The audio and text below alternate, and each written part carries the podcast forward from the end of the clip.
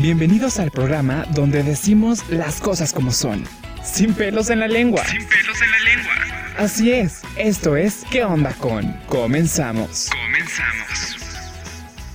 Hola amiguillos y amiguillas de internet del mundo, muchas gracias por estar aquí una semana más conmigo compartiendo unos minutos de su vida, espero que les esté yendo súper bien. Mi nombre es Giovanni y estoy aquí para compartir con ustedes información y datos sobre temas que de verdad son importantes, temas que en muchas ocasiones se consideran tabús, porque aquí nosotros no tenemos, como bien lo dice la introducción, pelos en la lengua, decimos las cosas como son y de verdad que estoy muy contento de poder poder tenerte en este episodio. Y antes de comenzar con el tema de esta semana, pues obviamente quiero recordarte que mis redes sociales están en la descripción de este episodio, se encuentran totalmente abiertas para que tú puedas ir a expresar emociones, peticiones y que por supuesto nos vayas diciendo qué es lo que te gusta y qué es lo que no te gusta tanto de este podcast para ir puliendo aquellos detalles que podemos mejorar, porque ya saben que para mí es muy importante traerles contenido de calidad en todos los sentidos, no nada más en contenido, sino también de pronto en la estructura. Ya estamos cambiando algunas cosas. No se me desesperen. Ahí vamos, poco a poquito, paso a pasito. Y bueno, dicho todo esto, ahora sí comencemos con el tema de esta semana, que es ¿qué onda con las emociones? En otros episodios ya les he hablado de la importancia que tienen las emociones, nuestros sentimientos y lo importante que es experimentarlas. Pero en esta ocasión, en este episodio, me quiero centrar en el origen de nuestras emociones. Y es que el origen de nuestras emociones es algo que todos debemos conocer para poder manejarlas y poder expresarlas de manera correcta y también para poder lograr nuestros objetivos y poder encontrar el bienestar que tanto estamos buscando. Así que es un tema también muy importante conocer el origen de nuestras emociones. Y antes de comenzar te quiero hacer una pregunta. Cuando te sientes enojado, ¿de dónde nace este sentimiento? ¿De dónde nace esta sensación? Esta es una pregunta que le he hecho a varias personitas y generalmente me responden que la culpa la tiene X persona, que la tiene fulanito de tal o sutanito, que la tuvo Pedro, Juan, Alicia, María y que la culpa radica en esas personas que nos hicieron enojar. Y si esto fuese cierto, entonces, ¿por qué no todos se enojan de la misma manera ante la misma situación, ante las mismas palabras? Y ya saben que a mí me encanta poner ejemplos y ejercicios porque siento que es más dinámico el asunto y es mucho más fácil poder aprender y digerir la información. Así que me gustaría que hicieras junto conmigo el siguiente ejercicio. Imagínate que estás esperando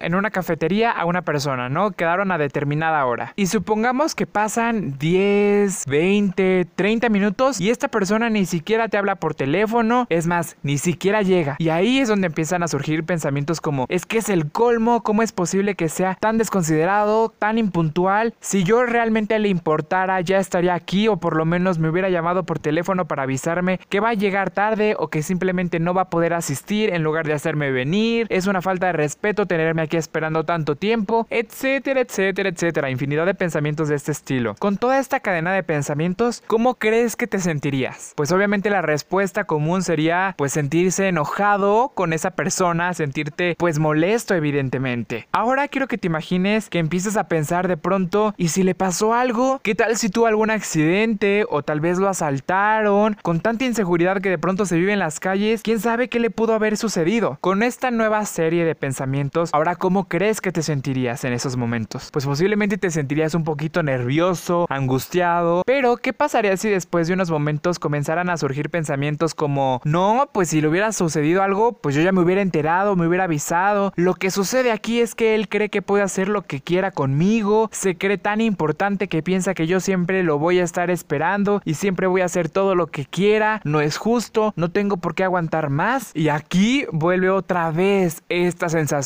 o este sentimiento de coraje y de resentimiento. Como puedes ver, mientras esperabas sin que hubiera ningún tipo de cambio en la situación que estabas viviendo, te enojaste, te angustiaste, te estresaste, te preocupaste y volviste a enojarte nuevamente. La realidad es que no son ni las situaciones ni las personas las que nos provocan la mayoría de nuestros sentimientos, sino lo que nosotros pensamos sobre dichas situaciones o dichas personas, el cómo es que nosotros interpretamos lo que nos sucede. Por lo tanto, la mejor manera de manejar las emociones que nos causan problemas es cambiando los pensamientos que las producen, que las mantienen o que inclusive las incrementan. Y para esto debemos entender que hay diferentes tipos de emociones. Al hablar de emociones es importante distinguir entre lo que se conoce como emociones primarias y secundarias. Las emociones primarias forman parte de nuestro instinto de supervivencia y nos sirven para adaptarnos al medio ambiente que nos rodea y pueden ser la alegría, la tristeza, la rabia, el miedo, el amor y la aversión, por ejemplo. Son manifestaciones corporales y mentales, son innatas y de muy corta duración. Generalmente terminan cuando el estímulo que las provoca desaparece por completo. En cambio, los sentimientos o emociones secundarias están formados por una o más emociones y uno o más pensamientos. Por ejemplo, la ansiedad, la depresión, la inseguridad, la vergüenza, la irritación, la esperanza,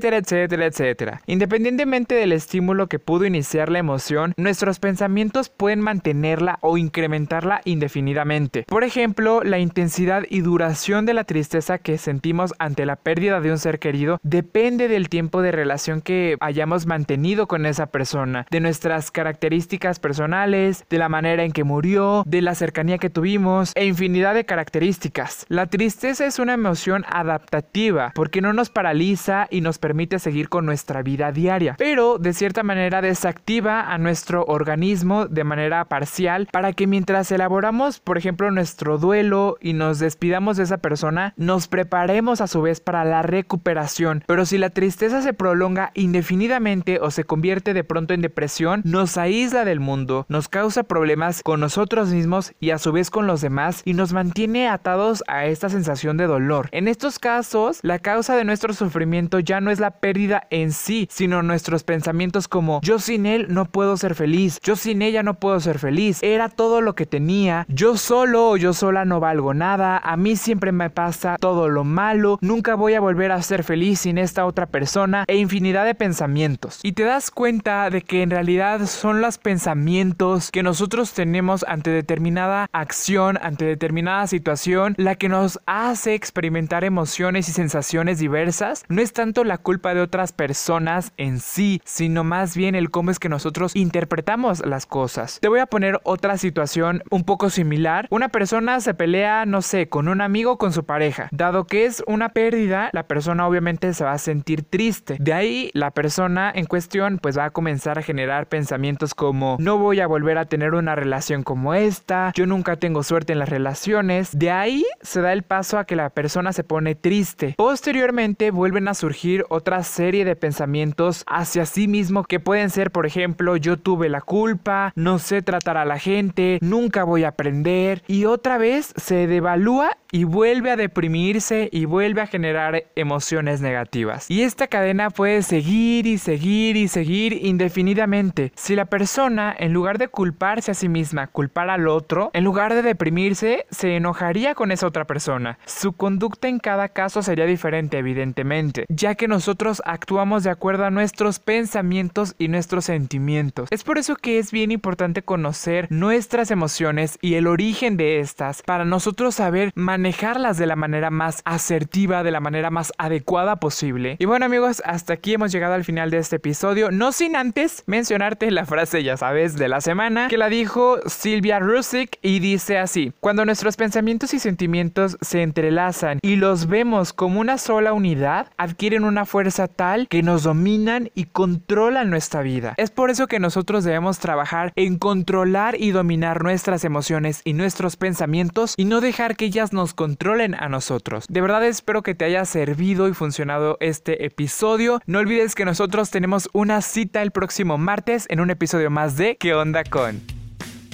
Aún hay muchas cosas por decir. Por eso, nos vemos la próxima semana. Aquí, en ¿Qué onda con? ¿Qué onda con?